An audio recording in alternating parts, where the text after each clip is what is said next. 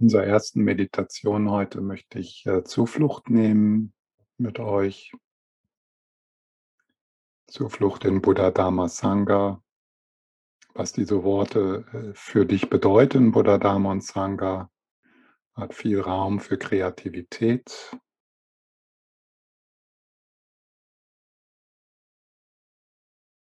Bezogen auf diesen Text könnte man sagen, dass die Essenz der drei Juwelen die Stille ist. Und hier Stille nicht im Sinne von, es ist ruhig um mich herum, äh, sondern Stille als ein Platzhalter für die Natur des Geistes, für die Geräumigkeit, die Grenzenlosigkeit deines Bewusstseins, deines Gewahrseins, der Schatz, den wir heben dürfen, der darauf wartet, gehoben zu werden. Und das ist die Essenz der drei Juwelen, diese Einheit von Weisheit und Liebe.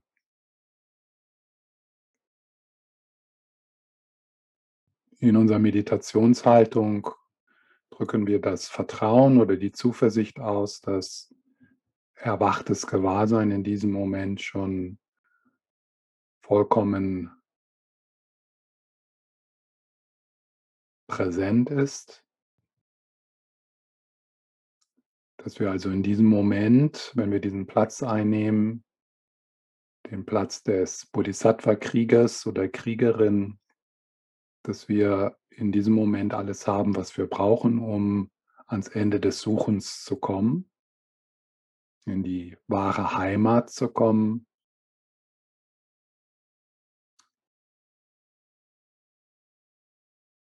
Und im Laufe der Meditation, nachdem wir Zuflucht genommen haben, möchte ich auf den dritten Vers vorgreifen den wir uns dann betrachten werden, der die Einladung gibt, äh, vertraue der Stille. Vertraue der Stille. Ken McLeod beschreibt diese Art von Meditation, das Vertrauen das sich hingeben in die Stille. Und hier wirklich nicht eine Stille, die wir erzeugen, indem wir den Geist beruhigen, sondern eine Stille, die wir entdecken und die immer da ist. Es geht also in dieser Praxis nicht darum, sich besser zu fühlen oder andere Gedanken zu haben, als die man hat, oder an einem ruhigeren Platz zu sitzen, sondern in dieser Praxis des Vertrauens in die Stille geht es darum, die Stille zu entdecken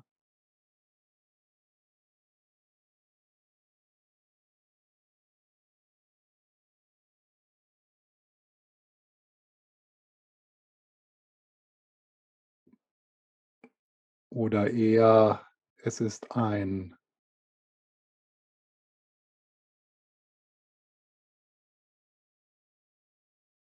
ein Zulassen, ein Hören in die Stille, die immer da ist.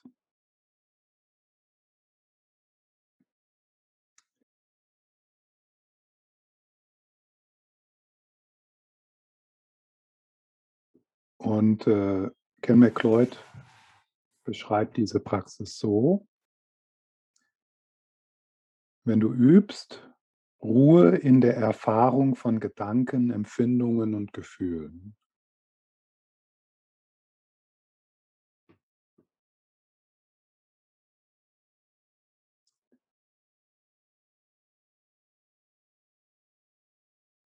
Das könnte man auch absichtsloses, offenes Gewahrsein nennen.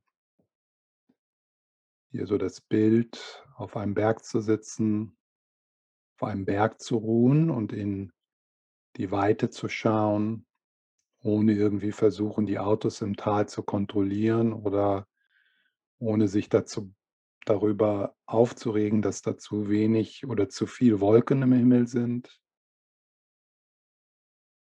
sondern einfach eine stille, offene Präsenz, in dem ruhen, was ist.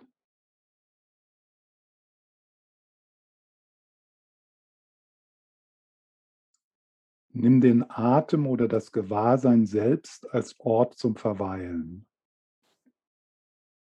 Also hier so ein bisschen eine Mischung zwischen Shamatha-Praxis und dem offenen Gewahrsein, dass es also durchaus angebracht ist manchmal oder heilsam, so einen Anker zu haben, zu dem man zurückkehren kann.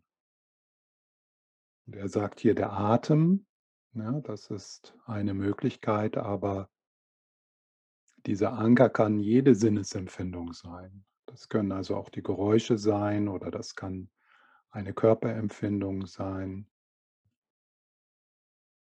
Und das zweite, den zweiten Anker, den, den er hier aufzeigt, Gewahrsein selbst. Ja,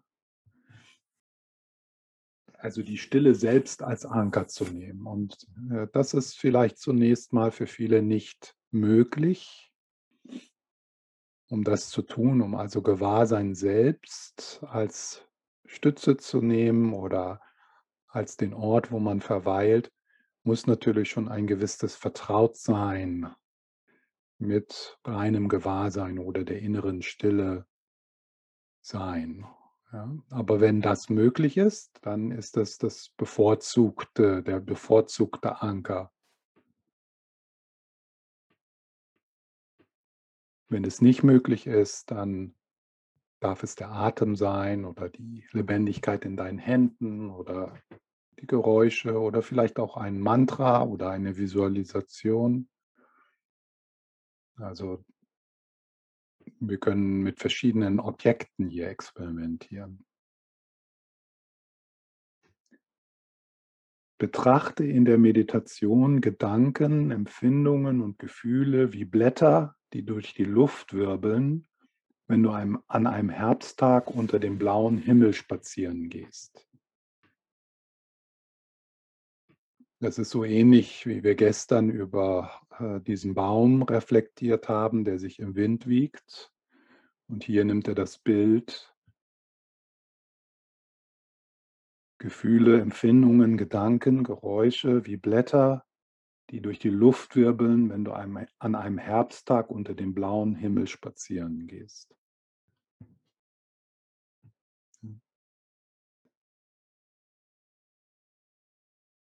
Schenkst du ihnen keine Beachtung, wirst du der Stille gewahr. Ja, das ist diese Praxis. Schenkst du ihnen keine Beachtung, also es ist ein liebevolles Ignorieren.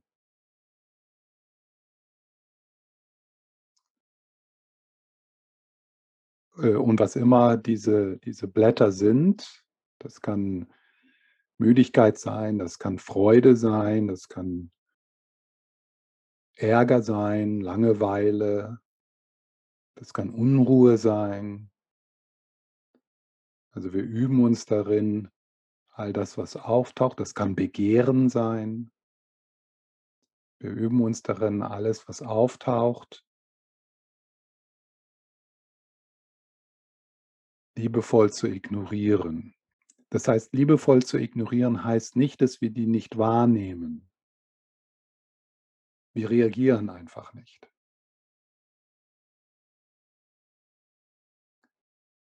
Was wäre eine mögliche Reaktion zum Beispiel, wenn da Begehren ist?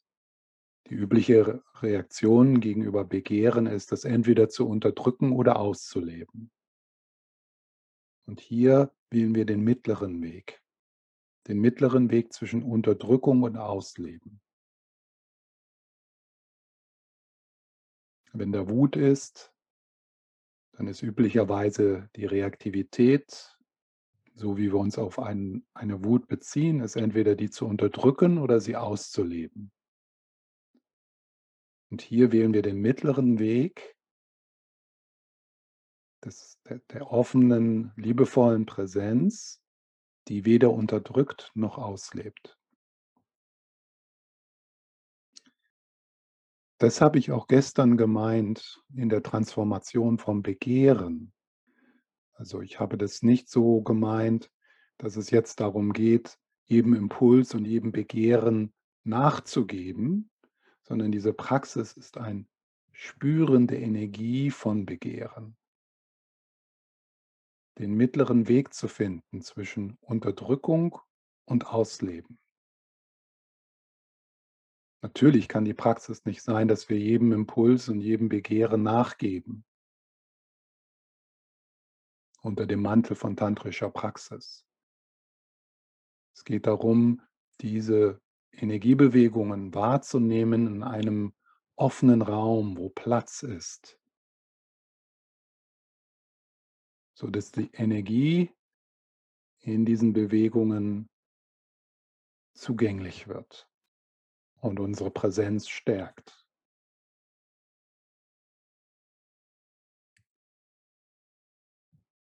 Schenkst du ihnen keine Beachtung, wirst du der Stille gewahr. Einer Stille, die immer da ist, selbst in deinen dunkelsten Momenten.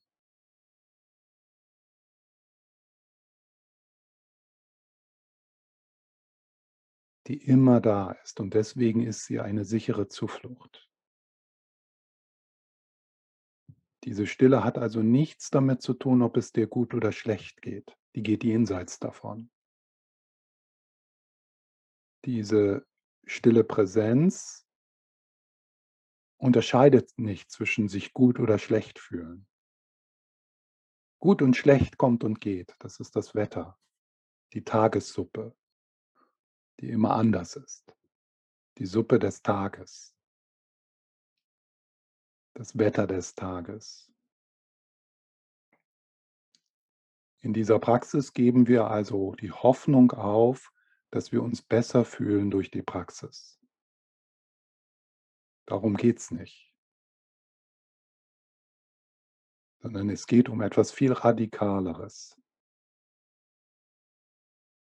Es geht darum, frei zu werden von dem Zwang, sich gut fühlen zu müssen und frei zu werden von der Angst, sich schlecht zu fühlen.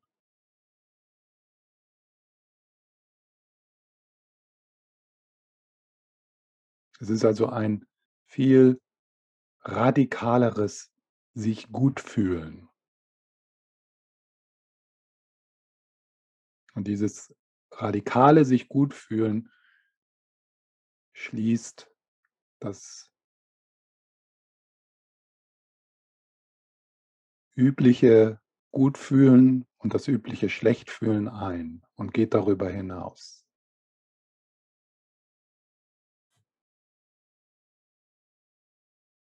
Vielleicht können wir das das große Wohlbefinden äh, nennen, das große Wohlbefinden. Es gibt das kleine, kleine Wohlbefinden. Das geschieht, wenn die Sonne scheint und wir einen guten Moment haben.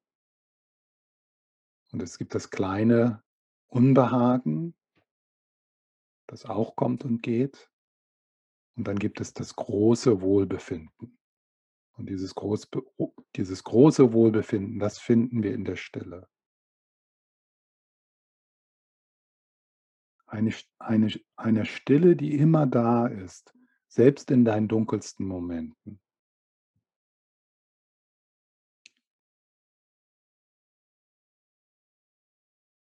Eine Stille, die immer da und nicht zu begreifen ist. Nicht zu begreifen, nicht zu beschreiben. Sie trägt zwar verschiedene Namen in den, in den verschiedenen mystischen Traditionen, aber das sind alles nur Worte, die zeigen in dieser Erfahrung, die jenseits von allen Konzepten ist.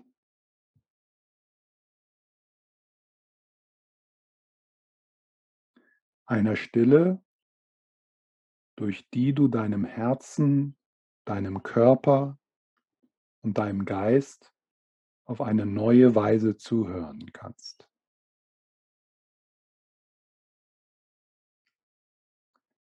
In der Stille ist das Gewahrsein klar und lebendig. Du erkennst es einfach und ein stilles Vertrauen wird geboren. Ja, ein stilles Vertrauen. Ein, ein stilles Vertrauen in das Leben so, wie es ist.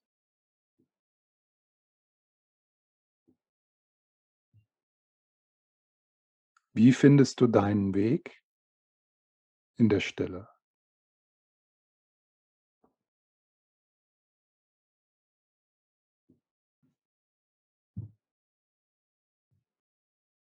So, dann nehmen wir unseren Sitz ein,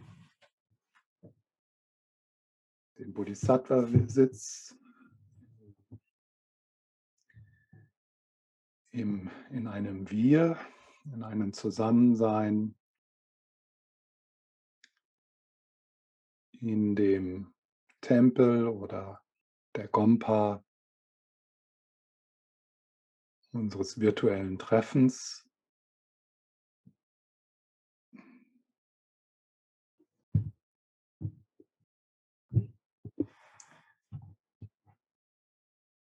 Und in dieser Haltung drücken wir ein Vertrauen aus, dass wir das Recht haben, hier zu sein. Wir nehmen unseren Platz ein.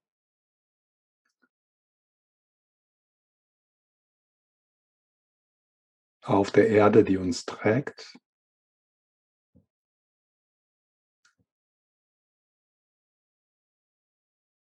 Aufrecht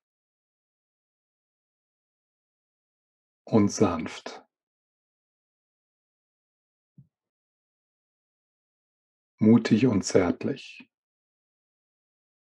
Beides ist da. Und in dieser Haltung drücken wir das Versprechen aus, das zu berühren, was hier ist, mit uns zu sein.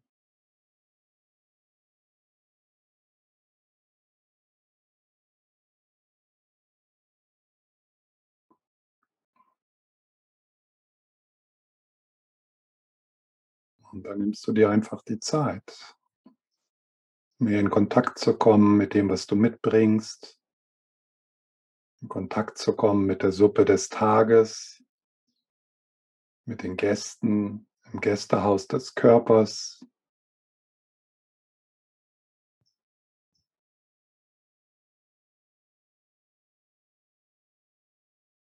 Das Runterschalten vom Kopf ins körperlich Spürbare, von den Konzepten in eine direkte Wahrnehmung dessen, was ist, geschieht ganz mühelos.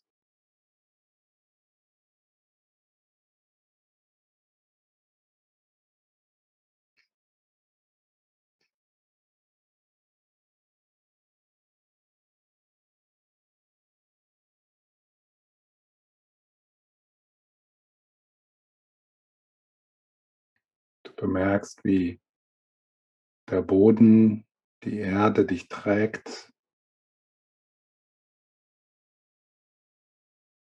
Du erlaubst dir, sich dort hinein zu entspannen, in das Getragensein.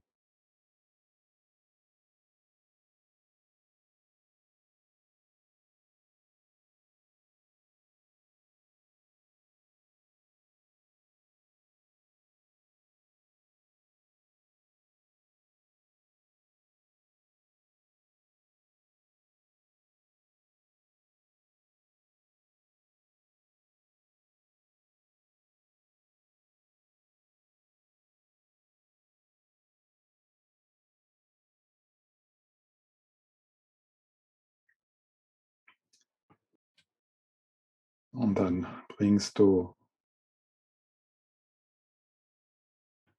den Fluss des Ein- und Ausatmens etwas in den Vordergrund.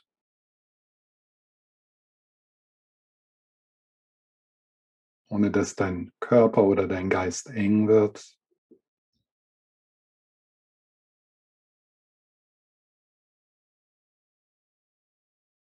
Und vielleicht ist es hilfreich, für eine Zeit lang den Atem etwas zu vertiefen, so dass du mit dem Einatmen wirklich in den Körper gleitest, bis hinunter in die Füße, die Lebendigkeit spürst im ganzen Körper.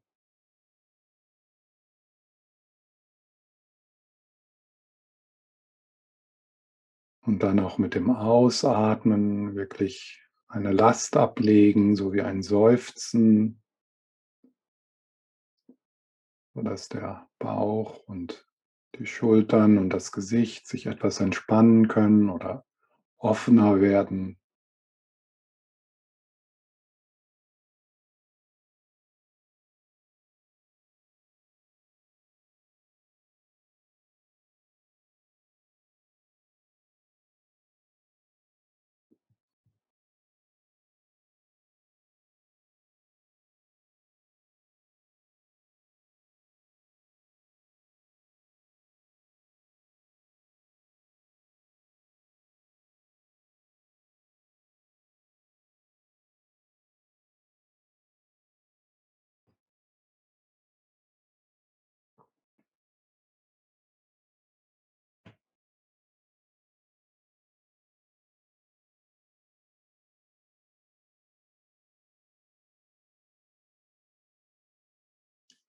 Erlaube den inneren Dialog etwas zu verblassen, etwas in den Hintergrund zu entlassen, so dass es dir gelingt, diesen Moment mehr und mehr direkt wahrzunehmen, so wie er ist, nicht durch den Filter von Benennungen, von Projektionen, von Bildern, von Worten.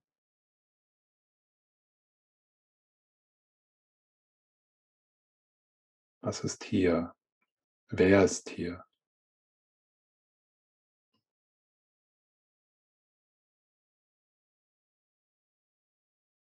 Ohne Worte, ohne Geschichten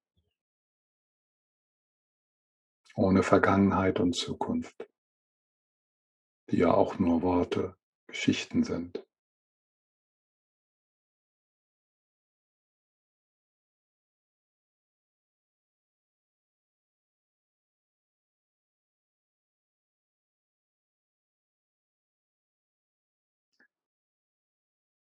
Am Ende des Ausatmens ist eine Lücke Es könnte sein, dass in dieser Lücke für dich die Stille aufblitzt, die Weite. Und dann empfängst du den Einatmen.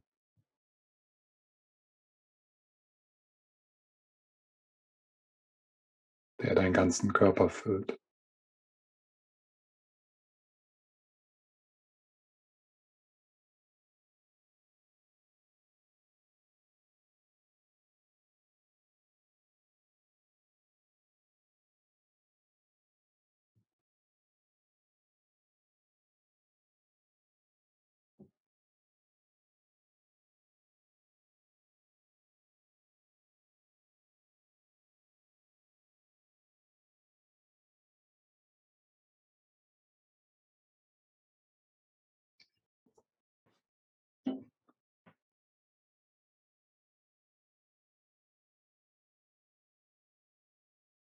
Alles, was du im Moment erfährst, sind Erscheinungen im Gewahrsein, im Bewusstsein, genauso wie ein Traum.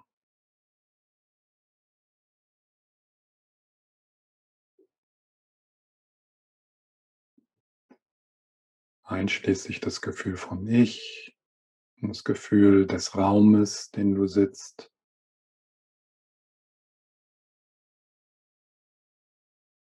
Gefühl von dem Körper.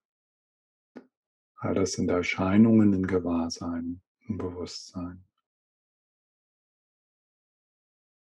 So wie ein Traum. Klar erscheinend, aber keine Substanz.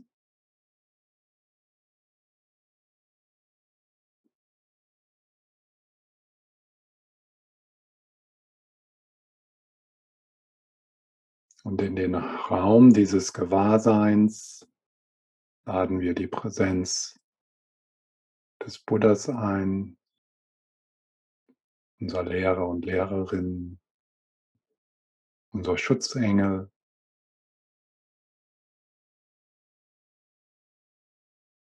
Hier verbunden mit dem Text, besonders Avalokiteshvara oder Shinresik, der Buddha des Mitgefühls.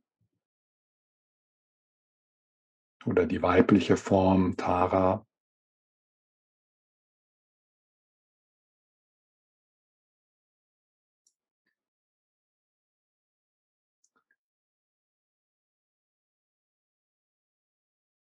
Und dann badest du in dieser Präsenz, in diesem Licht, das alles durchdringt und umgibt.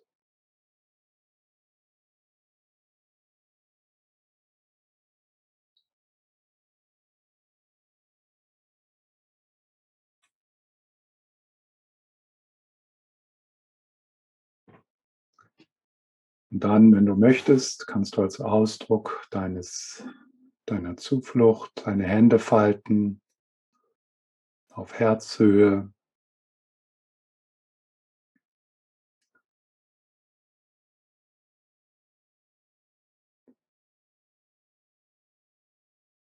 Hier kann man sich vorstellen, dass man in den Handflächen das Juwel von Bodhicitta hält, sowie Avalokiteshvara es tut, ein blau schimmernder Diamant,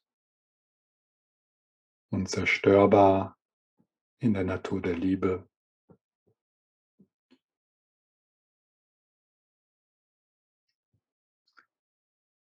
Und spüre in diese Mudra hinein, Schultern entspannt,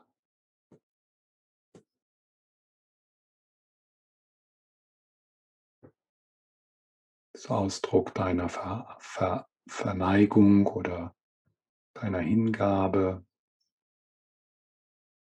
vielleicht auch ein Ausdruck von Flehen.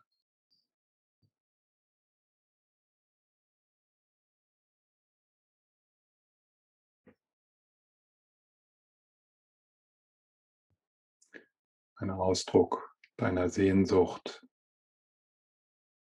nach Hause zu kommen,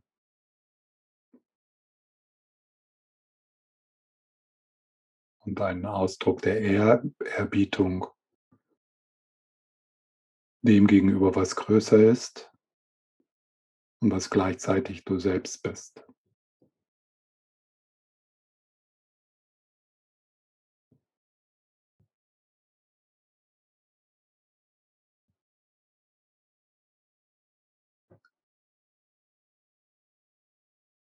Versuch so ein wenig vom Kopf weg ins Herz zu kommen,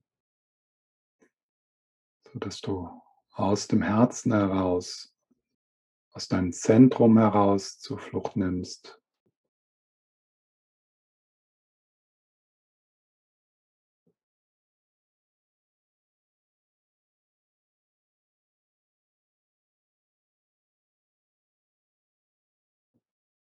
Und wenn du dann möchtest, kannst du mir nachsprechen oder diesen Sätzen einfach nachfühlen. Was bedeutet das für dich? Und wenn du das tust, merkst du vielleicht auch die Aspekte in dir, die dich blockieren. Was blockiert dich, dich wirklich zu öffnen, dich hinzugeben, dich niederzuwerfen, auf die Knie zu gehen?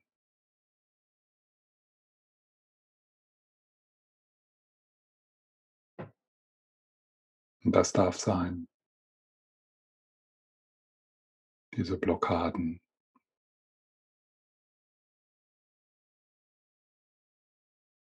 vielleicht etwas Überhebliches in dir oder etwas Ängstliches. Man darf keinem trauen, es gibt nichts Vertrauenswürdiges, vielleicht auch etwas Gelangweiltes, einfach ein Widerstand vielleicht gegen Rituale. All das darf sein.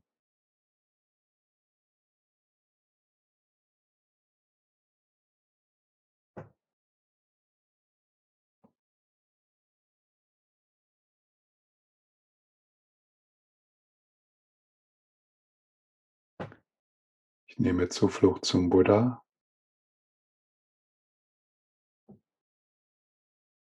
Ich nehme Zuflucht zum Dharma.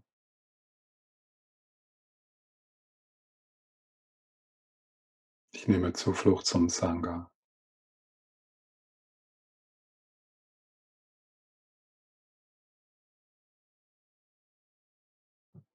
Ich nehme Zuflucht zum Buddha.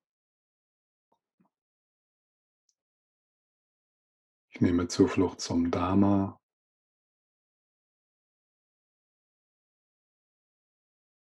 Nehme Zuflucht zum Sangha.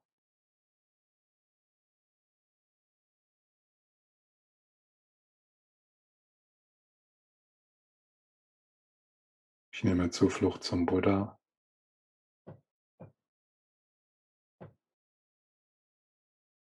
Ich nehme Zuflucht zum Dharma.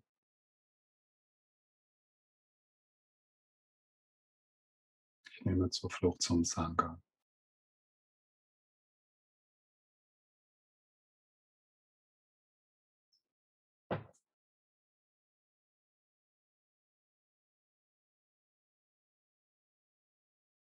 Und vielleicht ist es hilfreich, wenn du so deine eigenen Worte hier findest, deine eigenen Variationen. Zum Beispiel, ich vertraue dem Buddha.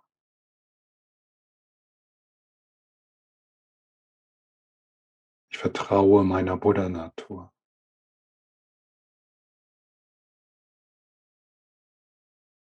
Ich vertraue der Stille.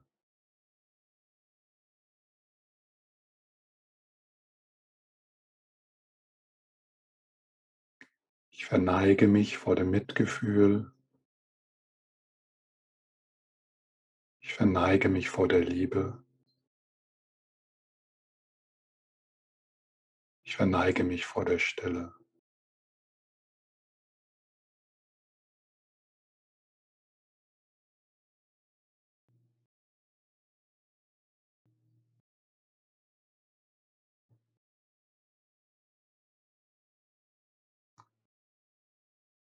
Gebe mich der Liebe hin.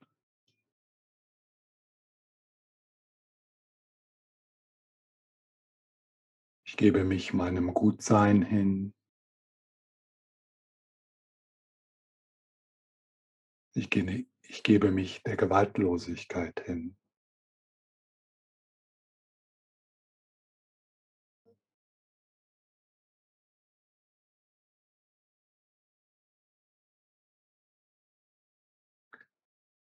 Nähere mich, ich nähere mich dem Buddha.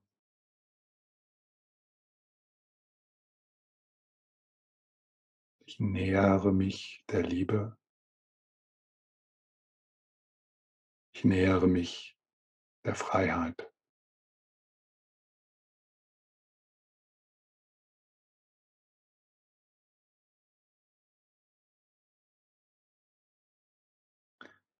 Was ist deine Zuflucht? Was ist deine Richtung?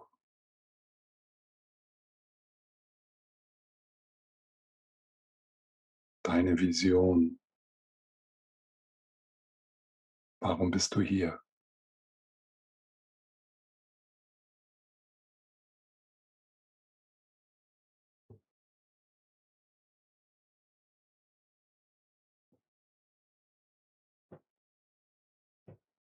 Was willst du tun mit deinem einzigartigen, wilden Leben?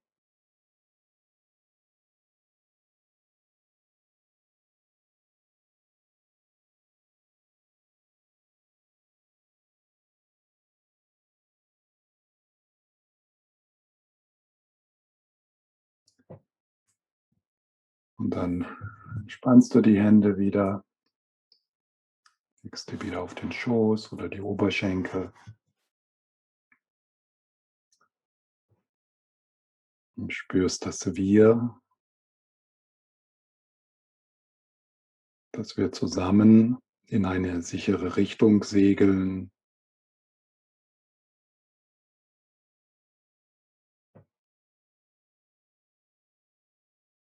Die Heimat der Gewohnheiten, der Reaktion und der Enge verlassen, auf die Reise gehen in unsere wirkliche Heimat, die Stille.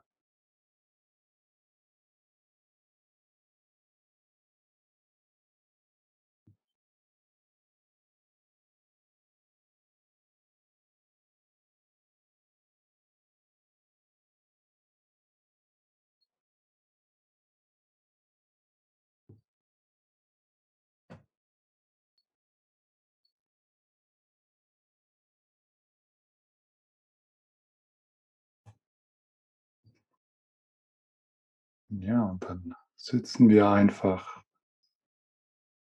mit dem, was ist. Vielleicht einen Anker, zu dem du zurückkehren kannst, wie der Atem, die Lebendigkeit in den Händen, ein angenehmes oder unangenehmes Empfindung in dem Körper. Und dann aber mehr und mehr in die Weite, ins Absichtslose. Und das, was da kommt und geht, betrachten wir wie Blätter, die im Herbstwind wirbeln, unter einem blauen, grenzenlosen Himmel.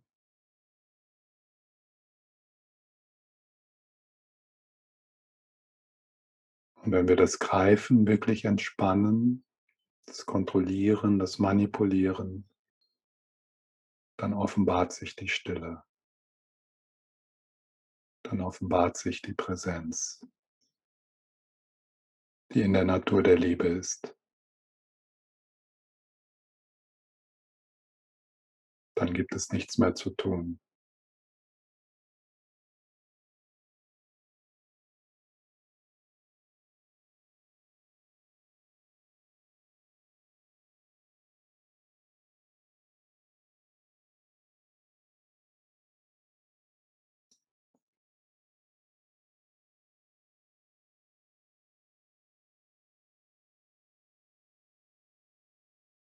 Dann beginnst du Erfüllung zu spüren. Genau dort, wo du bist.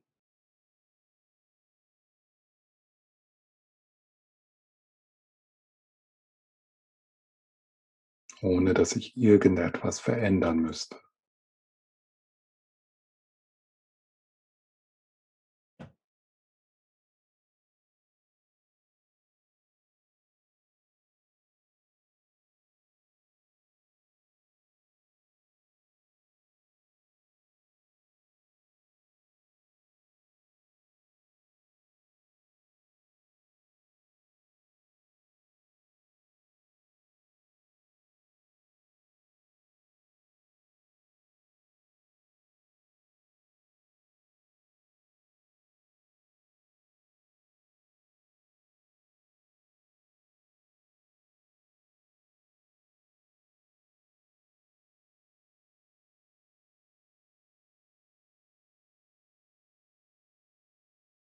Eine stille Präsenz, eine stille, liebe, Präse, liebevolle Präsenz offenbart sich, die immer da ist. Selbst in deinen dunkelsten Momenten.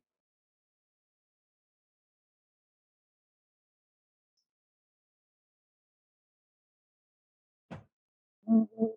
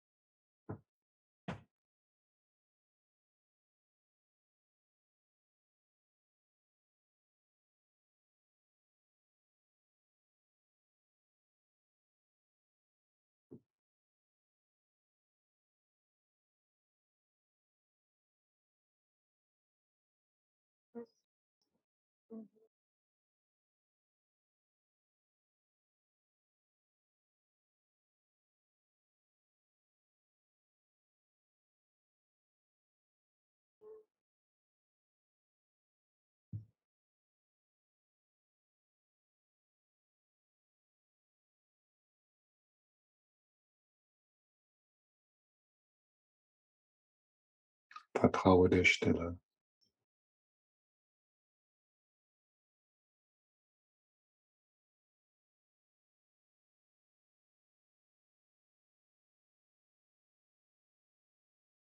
Nicht den Empfindungen, nicht den Gedanken, nicht dem Ich.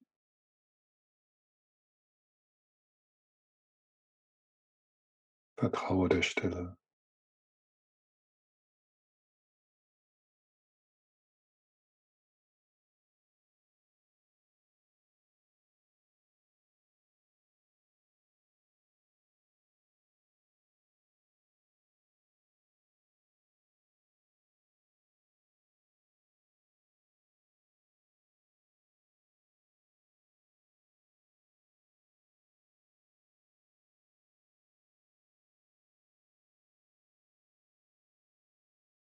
In dieser Stille hast du alles, was du brauchst. Und alles ist getan.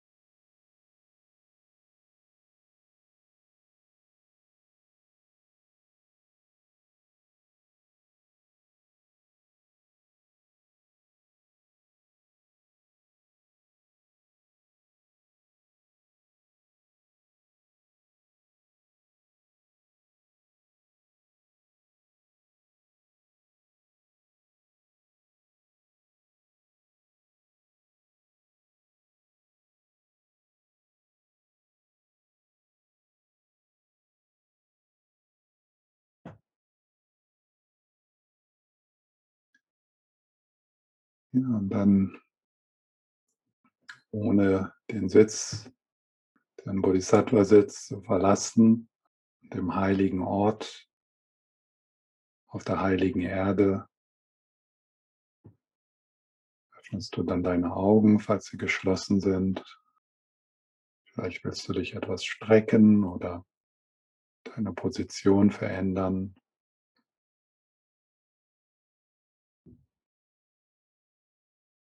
Und bemerke, dass es leicht passiert, wenn wir die Augen öffnen, dass der Kontakt wieder verloren geht. Und das ist nicht notwendig, sondern wir können üben, diese Stille dann auch in die Aktivität mitzubringen, ins Zuhören, ins Schauen und dann sogar, sogar ins Tun, in den Alltag.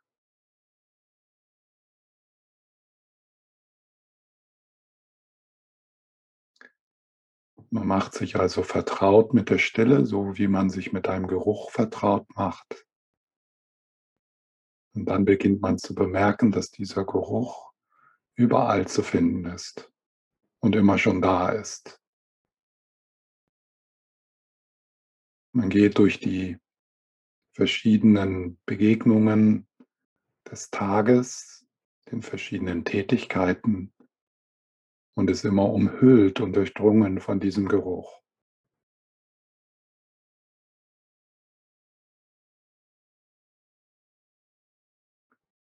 Wenn das beginnt zu geschehen, dann praktizierst du Tag und Nacht.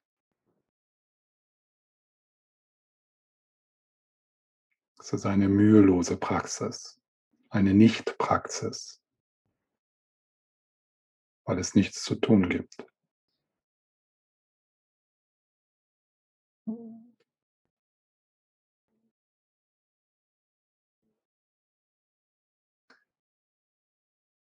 Und es könnte sein, dass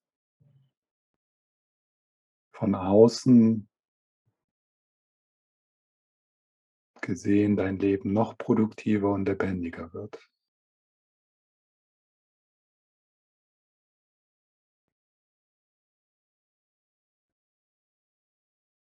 aber du tust nichts.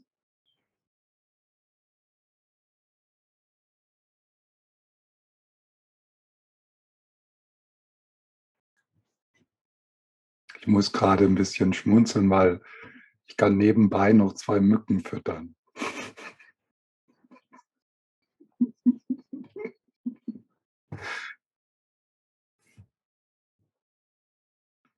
was fragen? Wie bitte? Ob ich was fragen darf? Ja. Ja, es kostet äh, ja total viel Mut, jetzt meinen Mund auf Deutsch aufzumachen, weil ich im Kreise der Muttersprache Sprachlerinnen bin. Aber du hast vor der Meditation hast du so einen Satz gesagt, also die Empfindungen und die Gefühle liebevoll ignorieren. Wie bitte? Beding Was war das letzte? Äh, also Empfindungen und Gefühle liebevoll ignorieren. Und könnte man nicht sagen, die äh, Gefühle, die kommen und gehen, also die, äh, die hochkommen, liebevoll betrachten. Ja. Akzeptieren, weil, also ich, ich verstehe den Unterschied zwischen äh, ignorieren und unter, äh, unterdrücken, also so mit Zwang äh, loszuwerden, versuchen. Mhm. Aber wenn ich jetzt an mich denke, wenn zum Beispiel, sagen wir mal, irgendein Gefühl hochkommt, also ich merke, da bahnt sich was an, vielleicht Neid.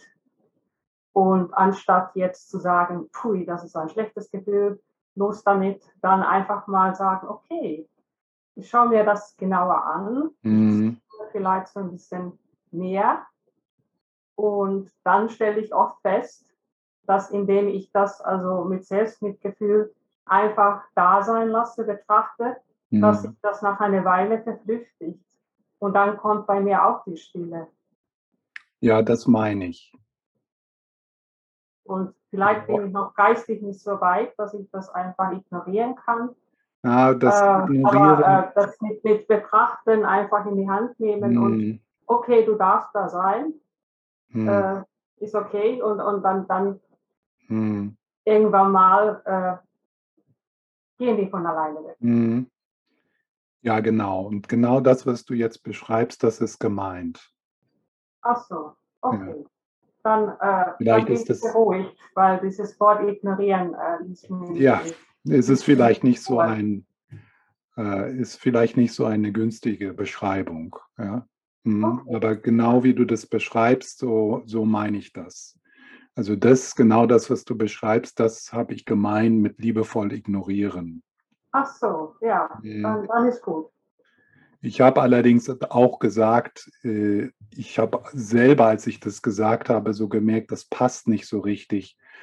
Ich habe dann im Nachhinein dann noch so ein bisschen so gesagt, also es, äh, äh, es geht nicht darum, diese Gefühle nicht zu spüren. Es ist eher sogar das Gegenteil man, man wird mehr, da ist eine größere Intimität mit unseren Gefühlen. Ja, wir können also, wir können es, wir können es in diese, in dieser, durch diese Geräumigkeit, wir können uns erlauben, die Gefühle tiefer zu fühlen, als wir sie üblicherweise fühlen. Ja, weil wir, weil wir, weil wir keinen Widerstand leisten und weil der Raum ist und eine Präsenz, die sich nicht überwältigt fühlt. Ja. Mhm. Okay, danke schön. Das ist so äh, manchmal äh, manchmal so eine Überraschung, äh, weil zunächst oft, wenn wir beginnen zu meditieren und Entspannung suchen oder auch so versuchen, uns besser zu fühlen, könnte der Eindruck äh, könnte der Eindruck sein, dass es in Meditation darum geht, weniger zu fühlen. Aber es geht darum, mehr zu fühlen. Ja. Das heißt also, äh, tiefere Meditation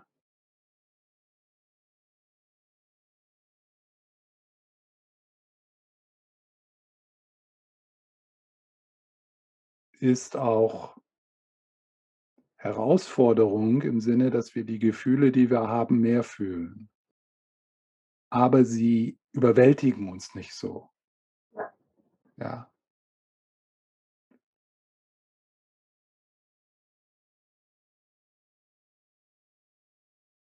Ja. Stefan? Ja, danke für die Frage. Im Zusammenhang mit äh, dieser Meditation und den Sachen, die du gesagt hast, was für mich, äh, was ich nicht verstehe, ist, du hast nämlich auch gesagt, sich sehnen und sogar flehen, erflehen. Und Mhm. das erscheint mir nicht kompatibel mit der Einstellung, dass man eben nur wahrnimmt, was ist und, und das gut sein lässt, so wie es ist und das akzeptiert.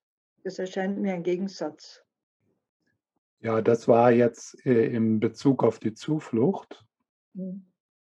Und es ist eher, also ist es jetzt nicht äh, diese, diese verschiedenen Sätze, die ich gesagt habe, die waren jetzt nicht eine Beschreibung, was man spüren sollte, sondern es war so eine Einladung zu spüren, was, was geschieht in dir, also wie fühlt sich für dich Zuflucht an.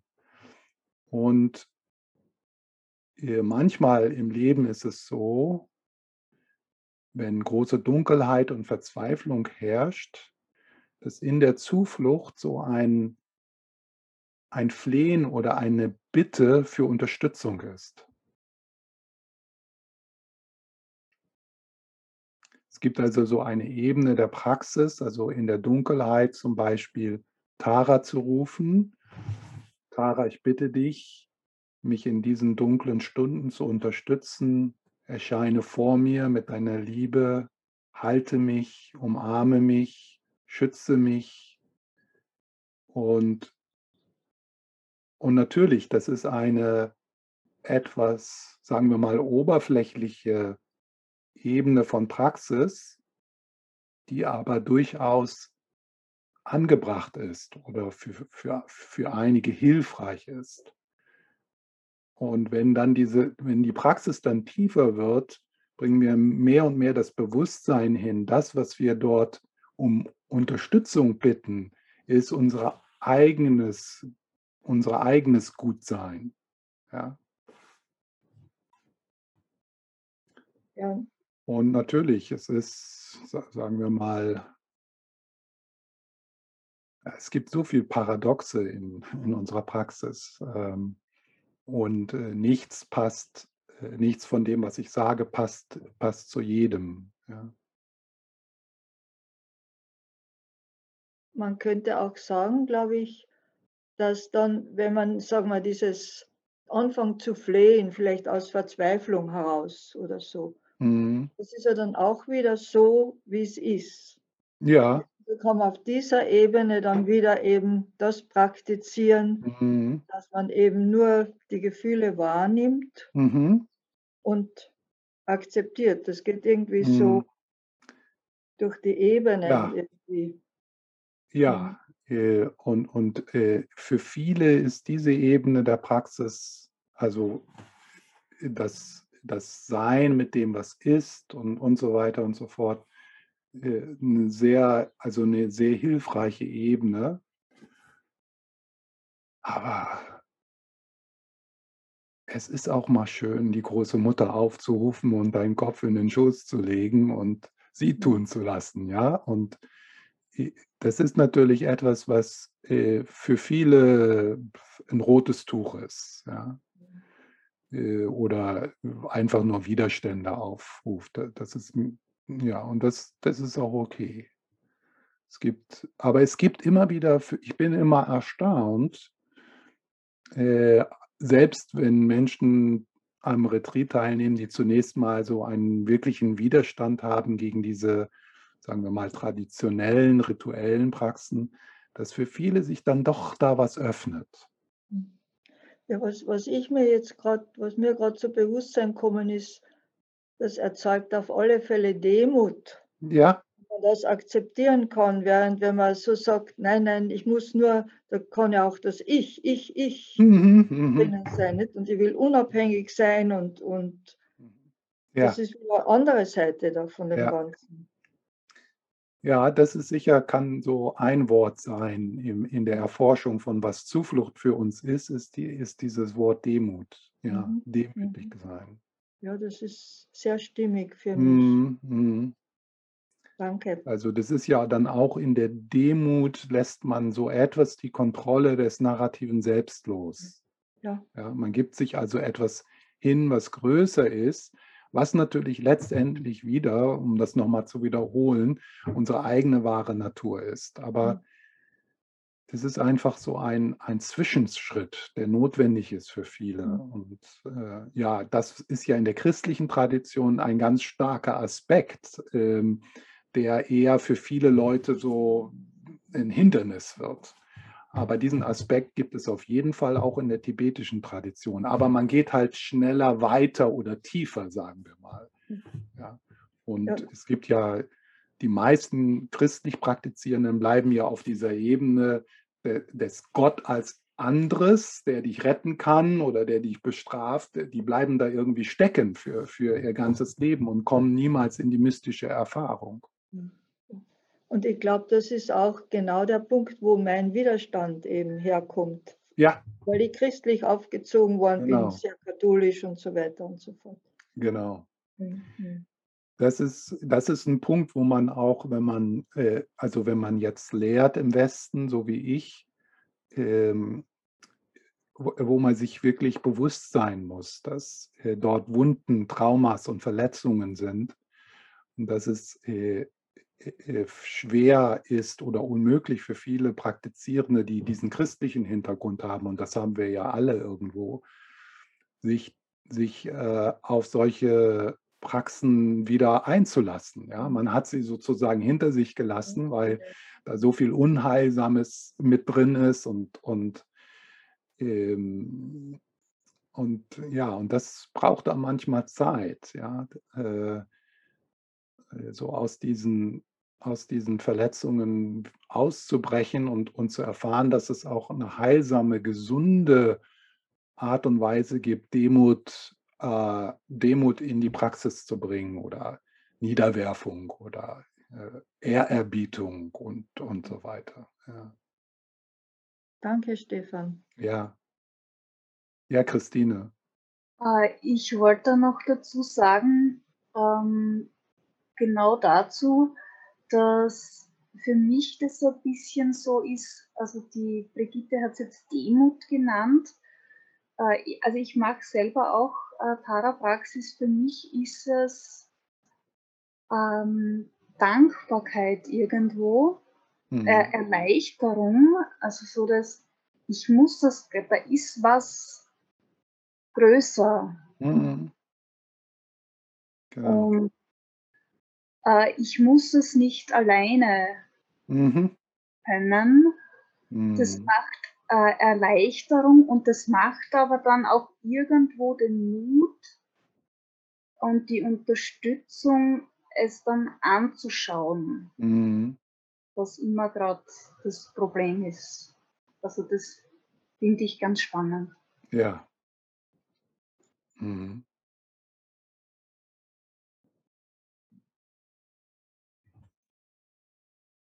Ja, dann machen wir jetzt noch erst mal 10 Minuten Pause. Und dann, äh, schauen wir uns den 3. Vers an. Bis gleich.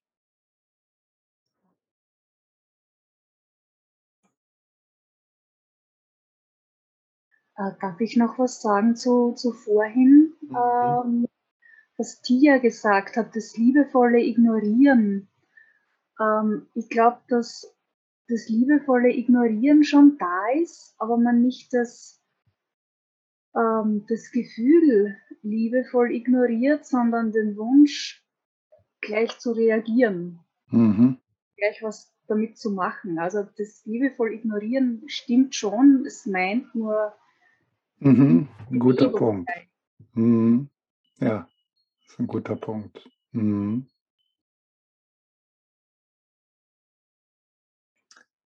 Ja, da passt jetzt auch äh, der Anfang des, äh, des dritten Verses, äh, wo Tongme Sangpo schreibt, schenke Störungen keine Beachtung, dann lösen sich reaktive Emotionen auf. Ja. Und das ist so ein Satz, äh, den man wirklich lange erforschen muss. Was wird hier eigentlich beschrieben? Ja. Und was jetzt Christine gesagt hat äh, über das, über das, was ich, ich habe das ja, ich habe ja dieses Wort liebevoll ignorieren genutzt. Schenke Störungen keine Beachtung.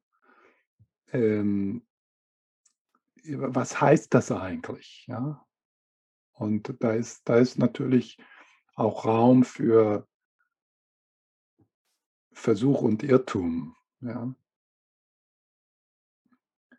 Äh, schenke Störungen keine Beachtung. Also dieses keine Beachtung, das kann sich so anhören wie das Ignorieren. Ja, also ähm, deswegen habe ich vor das Ignorieren das liebevoll gesetzt, um da so eine Spannung reinzubringen. Ja, äh, dass man aufhorcht und ja, was, was, was ist der Unterschied zwischen ignorieren und liebevoll ignorieren?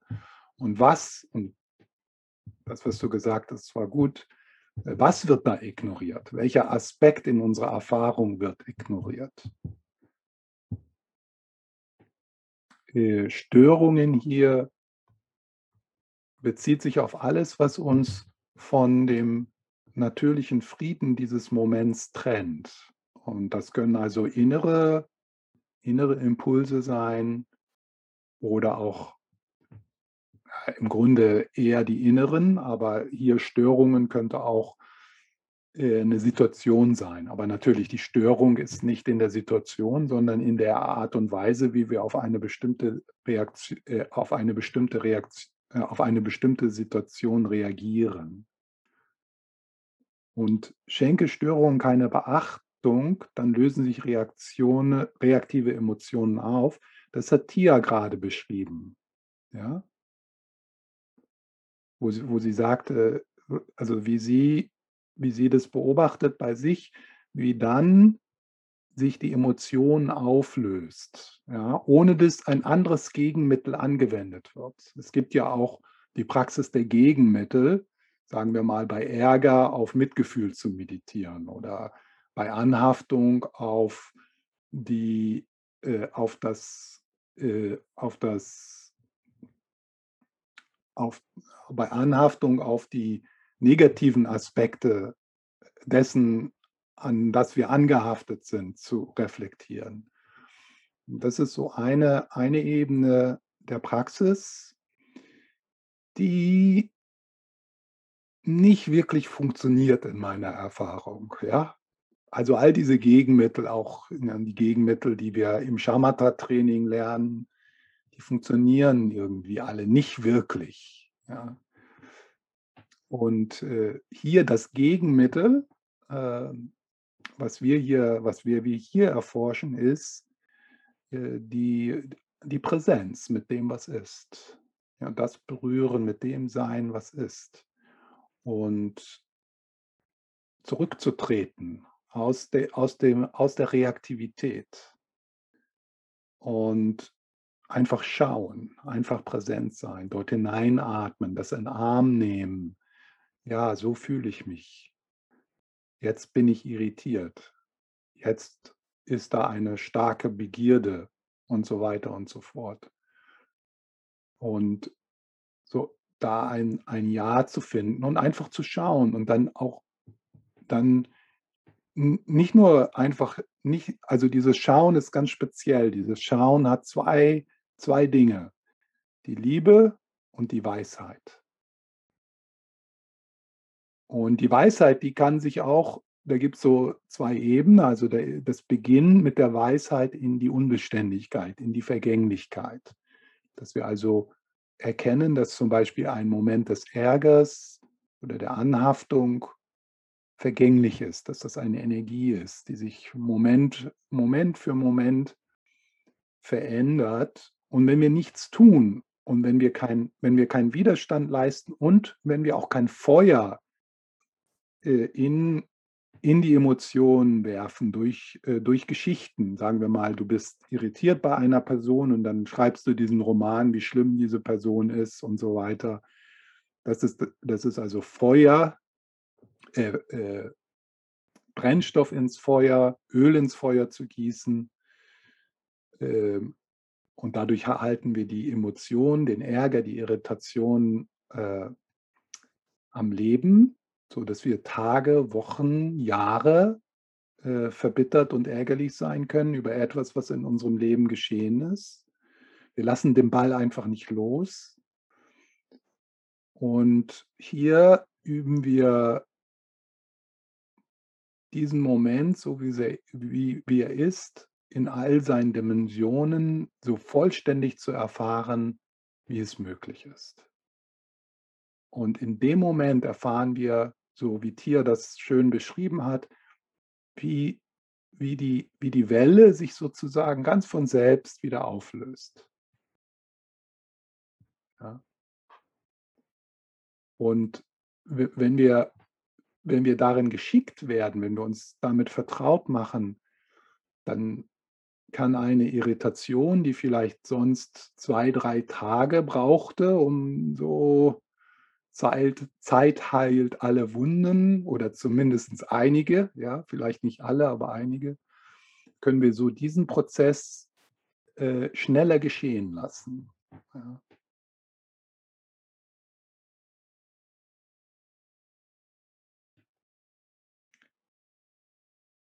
Schenke Störungen keine Beachtung. Ja, also das ist, äh, das ist wichtig äh, zu erforschen in deiner eigenen Praxis. Was, was ist hier gemeint und wie, wie mache ich das? Ja?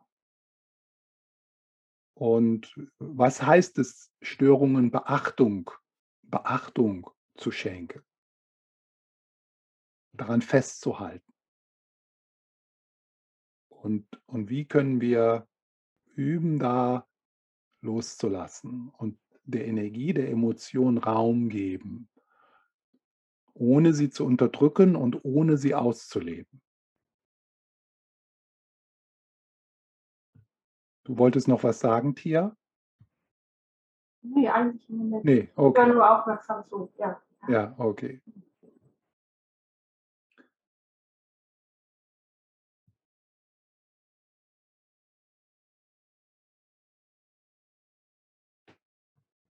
Und diese, äh, diese, diese Haltung, die wir hier üben oder diese Sichtweise,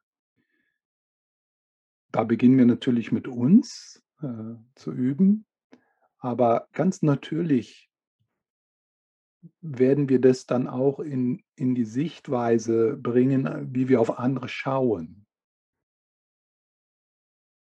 Also auch in, in, in, in, in unseren Beziehungen kann, dann, kann das dann geschehen, dass da weniger und weniger Abwehr und Manipulation und Verurteilung ist, sondern einfach liebevolle Präsenz, neugierige Neugierde, Neugierde, Offenheit, Toleranz die einen Raum schafft, die eine Beziehung schafft, wo etwas, wo, wo Heilung geschehen kann,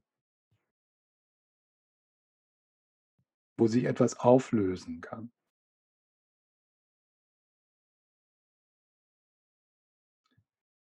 Man beginnt also nicht nur seine Angst den eigenen Emotionen gegenüber zu verlieren, sondern auch man beginnt die Angst zu verlieren der Emotionen von anderen.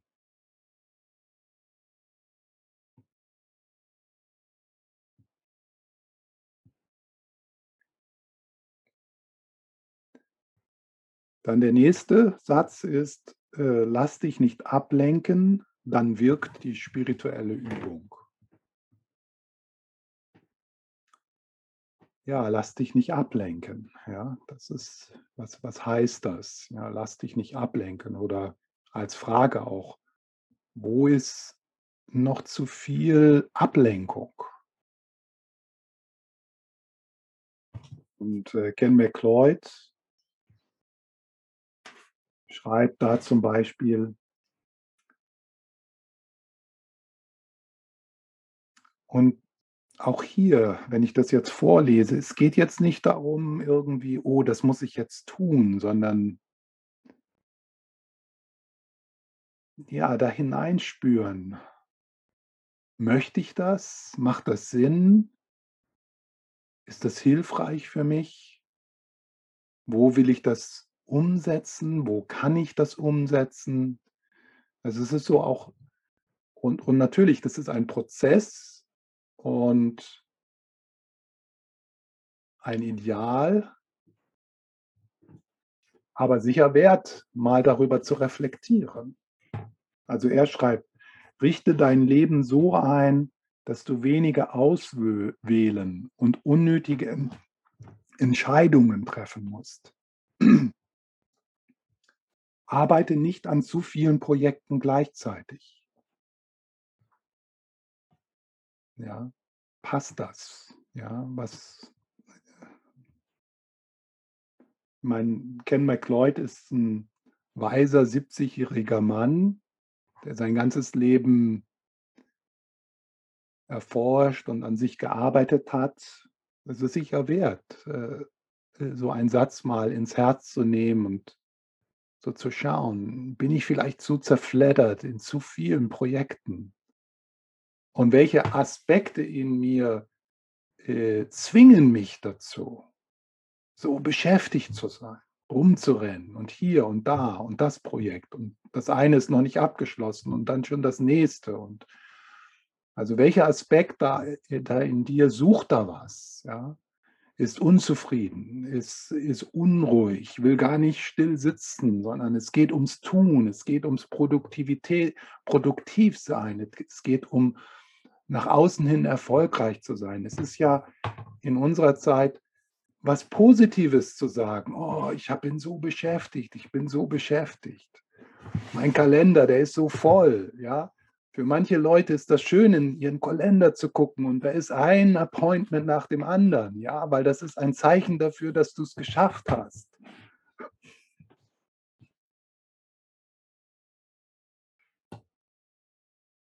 Auf der anderen Seite natürlich äh, äh, gibt es Menschen, die die Kapazität haben, äh, äh, in der, aus der Stille heraus viele Projekte, in viele Projekte involviert zu sein, aber die nehmen die nicht ernst.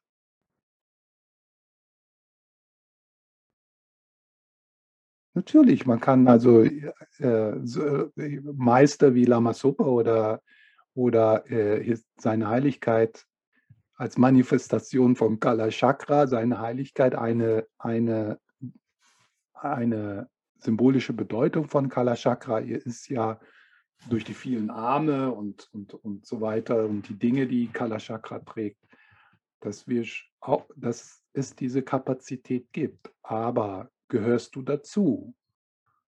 Oder ist es vielleicht Zeit, dein Leben zu vereinfachen?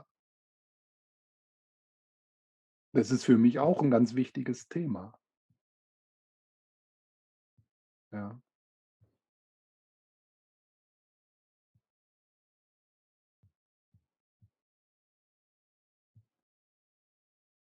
Beschäftige beschäftigst du dich mit zu beschäftigst du dich mit zu unterschiedlichen Dingen? Führen führen die Anforderungen des einen Projekts zu Problemen mit den anderen? In anderen Worten, gestalte die Bedingungen so, dass du nicht ständig auf viele Störungen reagieren musst.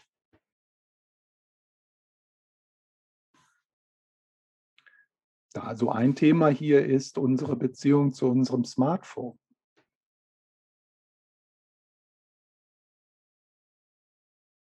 Wie kann man die Beziehung zur, zu den sozialen Medien, zum Smartphone, zu dem äh, zu dem Informationsüberfluss, wie kann man das so gestalten, dass da nicht dauernd Störungen sind?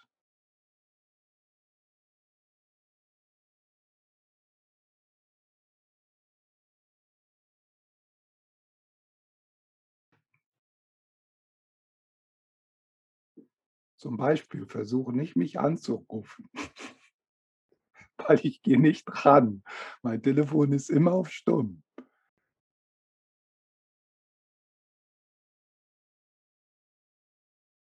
Ich bekomme keine Benachrichtigung. Wenn ich meine E-Mails äh, äh, schaue, dann mache ich die Entscheidung. Die werden nicht automatisch angeliefert.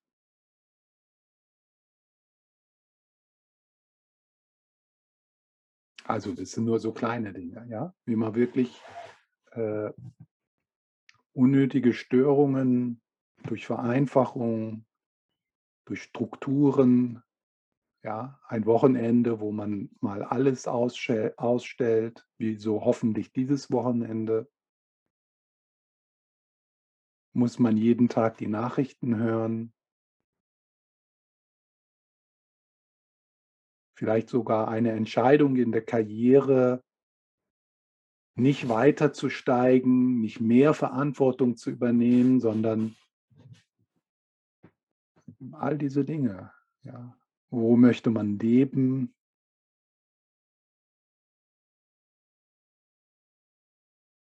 Wie viel Freundschaften und engere Beziehungen kann man im Leben haben, ohne dass sich das gegenseitig behindert und zu viel wird.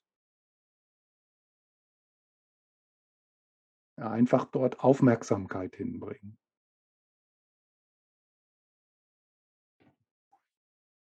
Und in dieser Vereinfachung, ja, oder Dinge, ja, also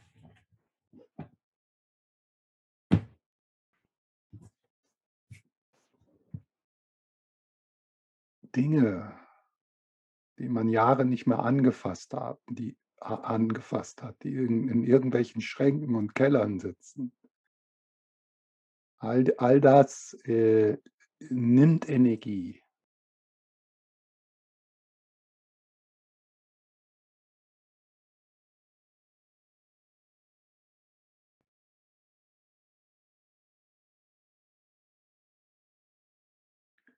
Und also wenn man dann weniger abgelenkt ist, wirkt die spirituelle Übung. Das heißt, ja, wie das auch jeder von euch erfahren hat, der mal in einen Retreat gegangen ist.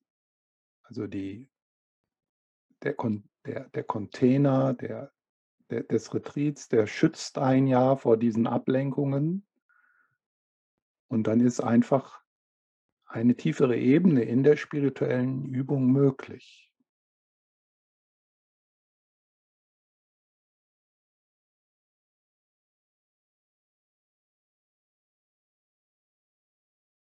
Halte dein Gewahrsein klar und lebendig.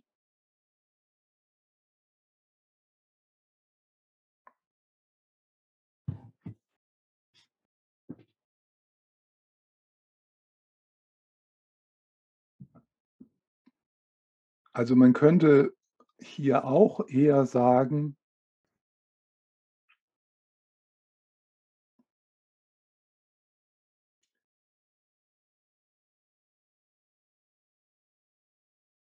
Also in, in, dieser, in dieser Praxis der Stille, Vertraue der Stille, geht es eher darum, die schon vorhandene Klarheit und Lebendigkeit des Gewahrseins zu entdecken. Also das Halten hier heißt nicht, mache dein Gewahrsein klar und lebendig, so im Sinne von Shamatha-Praxis, von Konzentrationspraxis, sondern hier die Praxis des Vertrauens in die Stille, die immer da ist, ist ein Entdeckungsweg und kein Entwicklungsweg. Wir entdecken also, dass selbst in der Müdigkeit oder Trägheit Gewahrsein klar und lebendig ist. Man kann sehr klar und lebendig sein in dem Gewahrsein der eigenen Müdigkeit. Man kann sehr klar und lebendig sein in dem Gewahrsein der eigenen Unzufriedenheit oder Ruhelosigkeit. Und natürlich kann man klar und lebendig sein im Gewahrsein der eigenen Freude, der eigenen Liebe, der, des eigenen Mitgefühls. Und diese Klarheit und Lebendigkeit des Gewahrseins ist etwas Innewohnendes, ist e, etwas Angeborenes, ist etwas Unzerstörbares.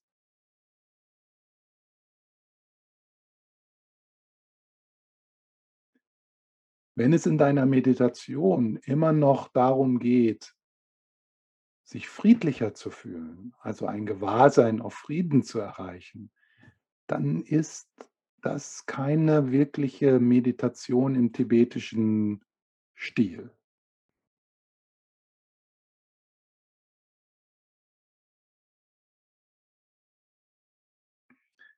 Und leider ist es oft so, dass wir die Qualität unserer Meditationspraxis bewerten mit dem Gesichtspunkt, hat sich das gut angefühlt oder nicht?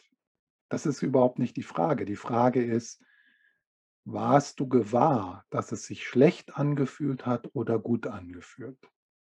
Was ist das Qualitätsmerkmal? Nicht, ob du dich besser oder schlechter gefühlt hast in der Meditation. Und das verändert die Praxis wirklich.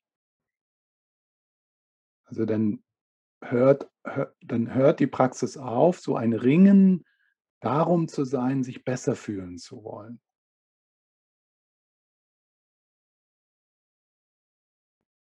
Und stattdessen kann es dann passieren, dass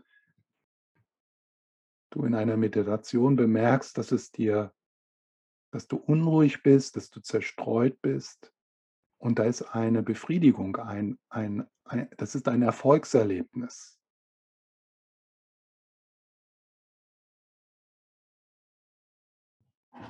Was das natürlich auch dann heißt, ist, dass man immer und überall, in jeder Geisteshaltung, in jeder körperlichen Verfassung meditieren kann.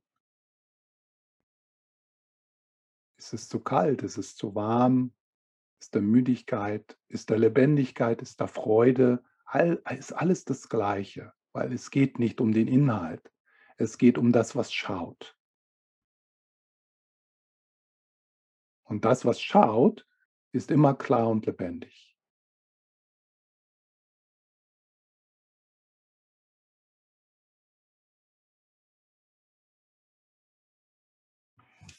Also die, die Neugierde beginnt sich auch hinzuwenden auf das, was schaut, nicht nur auf den Inhalt.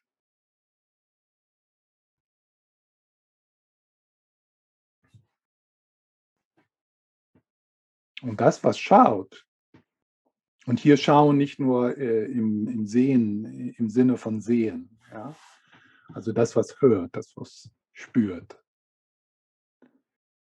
das, was die Gedanken wahrnimmt. Ja? Äh, und das, das ist vollkommen ganz und heil, frei, lebendig, klar, im Frieden, voll,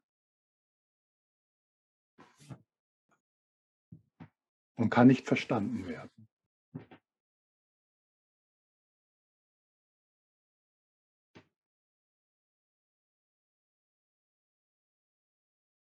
Wenn man da hinschaut, in der Mahamudra-Meditation, da ist nichts. Aber was ein, was für ein glorreiches,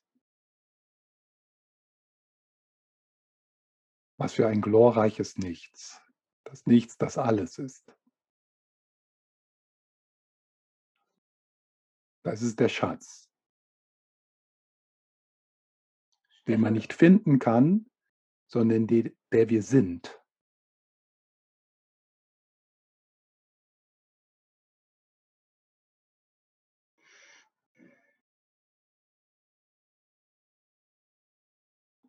Darf ich was fragen, Stefan? Ja. Ähm, ich habe jetzt gerade die Frage gestellt, also wenn ich mehr in der Lage wäre, eben in diesem Gewahrsein zu sein und nicht so sehr auf den Inhalt der äh, Turbulenzen oder so weiter einzugehen, wäre das dann, sagen wir mal, die direkte Befreiung aus so neurotischen Strukturen? Würde das eigentlich dann Therapie überflüssig machen oder ist es etwas, was sich ergänzt? Was, also ist es trotzdem notwendig, sagen wir mal, sich mit seinen Gefühlen und Traumata auseinanderzusetzen oder ist das quasi der schnelle Be Befreiungsweg, den du jetzt beschrieben hast? Gute Frage. Ähm, sagen wir mal bis 50.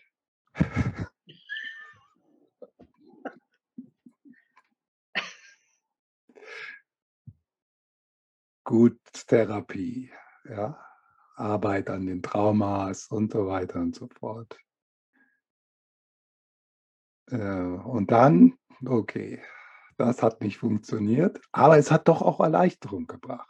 Ja, also es ist Heilung auf der, äh, auf der bedingten Ebene ist möglich, natürlich. Und schafft vielleicht so eine Bedingungen, schafft dann Bedingungen, dass äh, dass äh, diese Erfahrung, die ich gerade beschrieben habe, äh, wahrscheinlicher wird. Ja. Und das ist ja auch die Idee im, im tibetischen Buddhismus durch die vorbereitenden Übungen und den Stufenweg und so weiter und so fort, äh, Bedingungen anzusammeln oder zu schaffen, äh, wo dann, äh, wo, wo dann auf der einen Seite erkannt wird, dass all diese innere Arbeit unnötig war, aber doch auch nicht, weil um dorthin zu kommen, zu erkennen, dass all diese innere Arbeit nicht notwendig war, war die innere Arbeit notwendig. Ja, das stimmt. Die Verstrickung ist vorher viel zu stark, um, ja. um diesen Schritt zurückzumachen, ja. glaube ich, wenn man das jetzt rückblickt. Genau. Ja. Okay. Und dann natürlich in Therapie, was, was ja der Faktor, der Faktor, der in Therapie der wirklich äh, Wirkungsfaktor ist, ist ja das liebevolle Gewahrsein des Therapeuten, die Beziehung zum Therapeuten.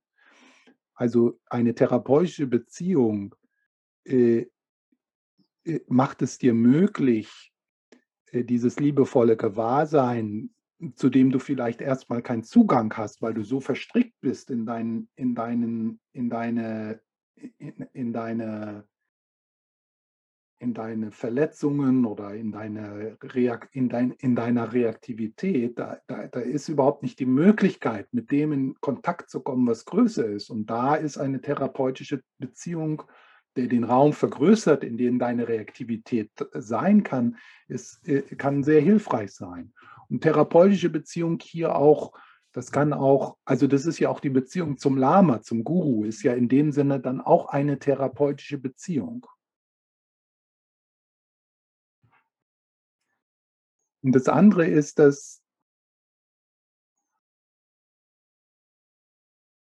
sich wirklich zu öffnen diesem Nichts. Ich nenne das mal ja, ich nenne das jetzt Nichts, ja, aber ich meine dieses buddhistische Nichts, ja. Also es ist jetzt nicht das nihilistische Nichts, ja. Und ich, ich nenne das Nichts, ich könnte das auch Buddha-Natur nennen oder sowas, ähm, ja, um, um so das Unbegreifbare, Unbeschreibbare in, in, in dieser Erfahrung mit, mitzunehmen. Ja? Also in der Erfahrung dieses Nichts kommt oft Angst. Da ist ein Widerstand, so über diese Schwelle zu gehen, ist, da ist ein Widerstand, die Struktur des narrativen Selbst hinter sich zu lassen. Und in dieser, in dieser Begegnung mit dem Nichts brechen oft Erfahrungen aus deiner psychologischen Geschichte heraus. Zum Beispiel die Erfahrung, dass du nicht gehalten bist. Mhm. Das heißt also, dass der, der kleine Kindaspekt in dir, der nicht gehalten wurde, wird zu einer Blockade, blockiert dich, dich diesem Nichts zu öffnen. Und wenn dieser Aspekt in dir, der nicht gehalten wurde, in einer therapeutischen äh, Beziehung oder in anderer Art von körperorientierter Psychotherapie entspannt wird, dann bringst du da nicht so viel mit in, in, diese, in diese Schwelle.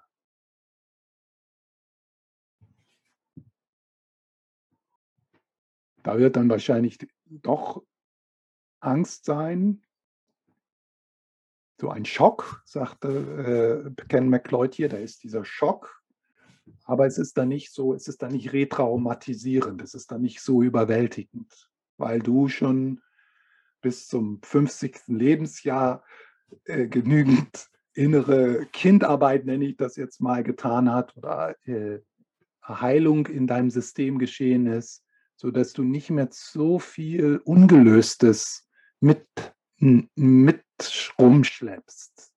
Äh,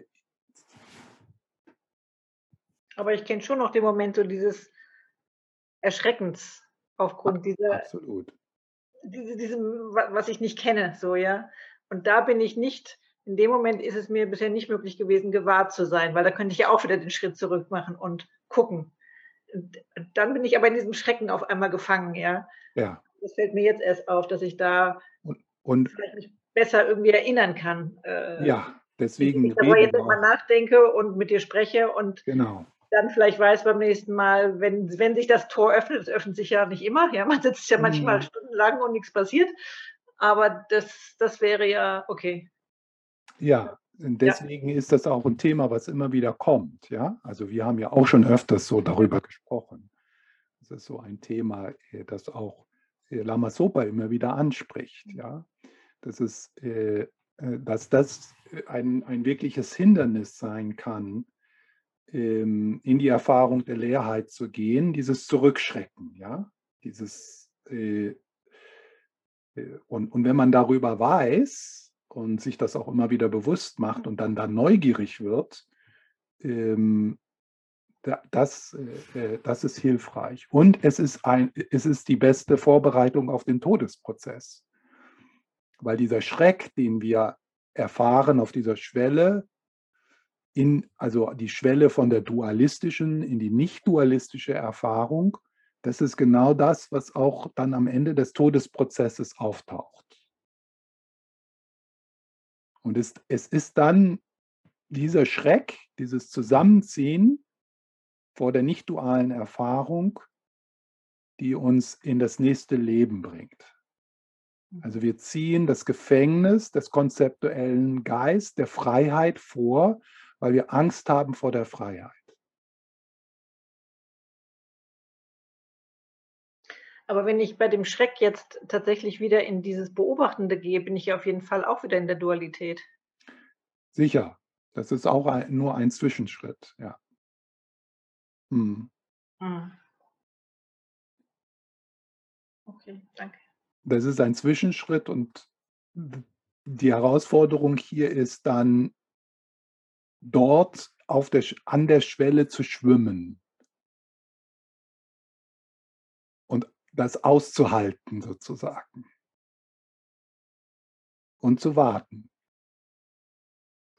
Ja, also da kann ich jetzt nur sagen, dass ich immer wieder feststelle, dass ich dann doch eben, eben in sowas Beobachtendes gehe, was ja wieder dual ist. Das ist gut. Also diese, dieses, weil ich hatte das letztens bei Zocki nochmal gelesen, da hatte er was über Zockin gesprochen, dass man wirklich in dem Moment einfach auch dieses, dieses Beobachten loslassen muss. Sonst bleibt man eben immer in dieser Subjekt-Objekt-Geschichte. Ja. Und das fand ich sehr, Das sehr Problem, dass die Herausforderung hier ist, dass das, was du da loslassen nennst, das kann man nicht tun. Mhm.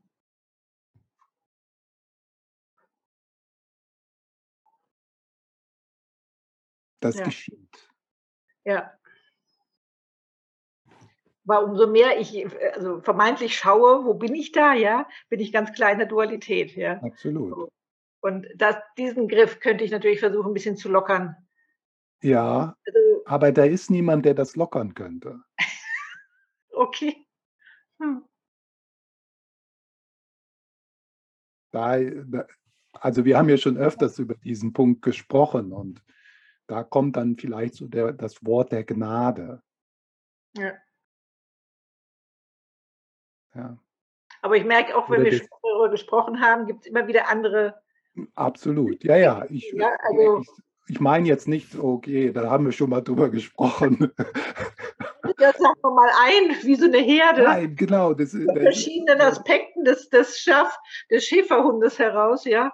Und gucke, Ja. ah, was ist denn von der Ecke hier, wenn ich die Herde mir so anschaue, ja. Ja, ja, man muss immer wieder äh, äh, äh, über, diese, über, diese, über diese Schwelle sprechen, ja, und genau, und dann äh, über die verschiedenen Facetten hier, die da, die da beobachtet werden und ja, und äh, was ist hilfreich auch, ja, dort.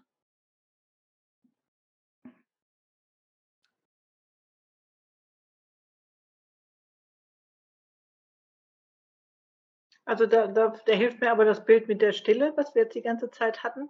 Mhm, Ich habe da so ein Bild von eher so einem tiefen Ozean, so, ja, dass ich unten bin in dieser Tiefe, wo es eigentlich kaum noch Bewegung gibt, so. Und da oben sind turbulente Wellen und so Mhm. weiter.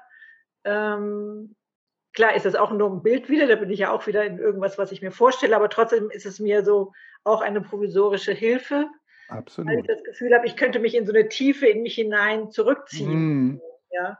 mhm, Und in dieser, aus dieser Stille heraus oder in diesem äh, stillen Raum, sagen wir mal, kann ich vielleicht besser geschehen lassen, was dann immer noch ein Akt, also immer noch eine Art von Gnade ist oder was auch immer, ja. Also Ja. was ich nicht machen kann, aber ich kann mich vielleicht eher so ein bisschen entspannen, so in dieser Stille. ja. Zurücklehnen. Wobei jetzt in diesem Bild, was du jetzt beschrieben hast, ist immer noch zu viel Ich, ja. Ja. Also ich sinke in die Stille und so. Also dann äh, auch eine Vertiefung des Verständnisses der Leerheit des Selbst, des Ichs. Mhm. Aber es hat auch noch diese immer diese noch diese dualistische äh, Spaltung zwischen Stille und Bewegung. Mhm. Ja. Ja. Und äh, was wir beginnen äh, zu erfahren, ist, dass die Bewegung Manifestation der Stille ist.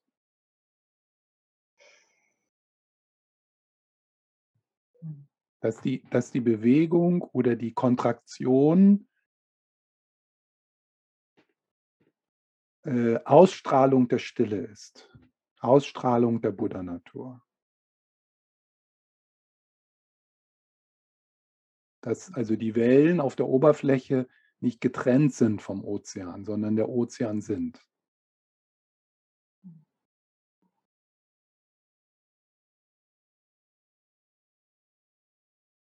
Ja, danke. Ja.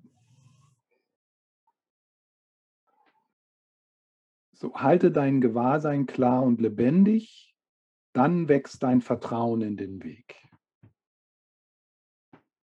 Ja, das Vertrauen. Dieses stille Vertrauen.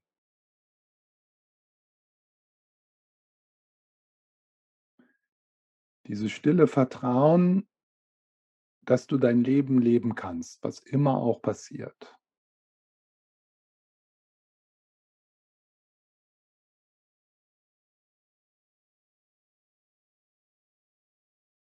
Und dass, dass es dir mehr und mehr möglich wi- wird, mit diesem, mit dieser Stille, mit dieser tiefgründigen Liebe in Kontakt zu bleiben, selbst in den dunkelsten Stunden. Und dann wirst du natürlich scheitern wieder. Dann wird das Scheitern aber erkannt als genau das, als ein Scheitern, das Teil des Weges ist. Und dann hast du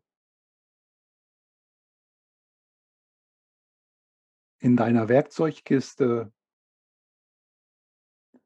in deinen Beziehungen zu Lehrer und Lehrerinnen, zu Traditionen, hast du dann die Gewissheit, okay, jetzt sehe ich diese Stille nicht, ich habe den Kontakt mit diesem, dieser liebevollen Dimension in mir verloren.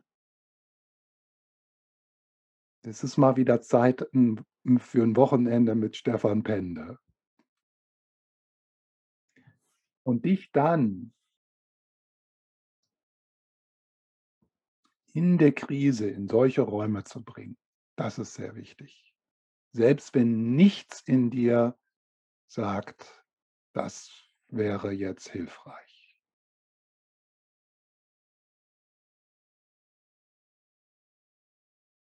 Also so feste Beziehungen zu Lehrer und Lehrerinnen aufbauen, zu Traditionen, zu Übungen, zu Orten, zu heilsamen Orten, dass du dich dorthin bringst, selbst wenn du vollkommen verrückt bist.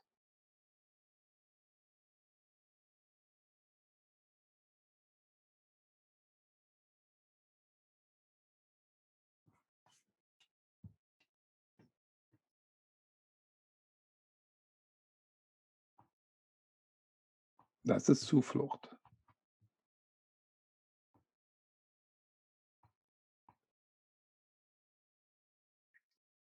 Ja, und dann vertraue der Stille. Komischerweise hat äh, Silvia Wetzel Silence hier als Schweigen übersetzt. Also ich habe das verändert. Also hier in der Übersetzung von Silvia Wetzel steht nicht Vertraue der Stille, sondern Vertraue dem Schweigen. Naja, auch Silvia Wetzel macht Fehler.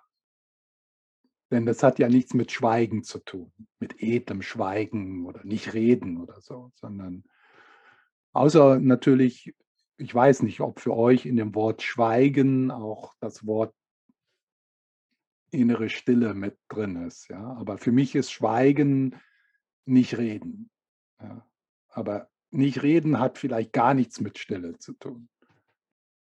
Es kann so ein unterdrücktes Schweigen sein. Ja? Weißt du, das Schweigen am, am, am Abendessen in der Familie, was überhaupt keine Stille ist, sondern einfach nur ein Vermeiden der Anspannungen und ein Unterdrücken und ein Verleugnen.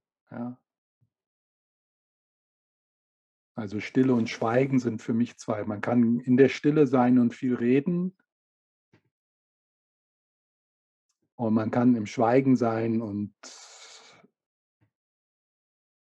vollkommen nicht in der Stille sein. Also ich würde sagen, hier vertraue, vertraue dem der Stille Das ist die Übung eines Bodhisattvas.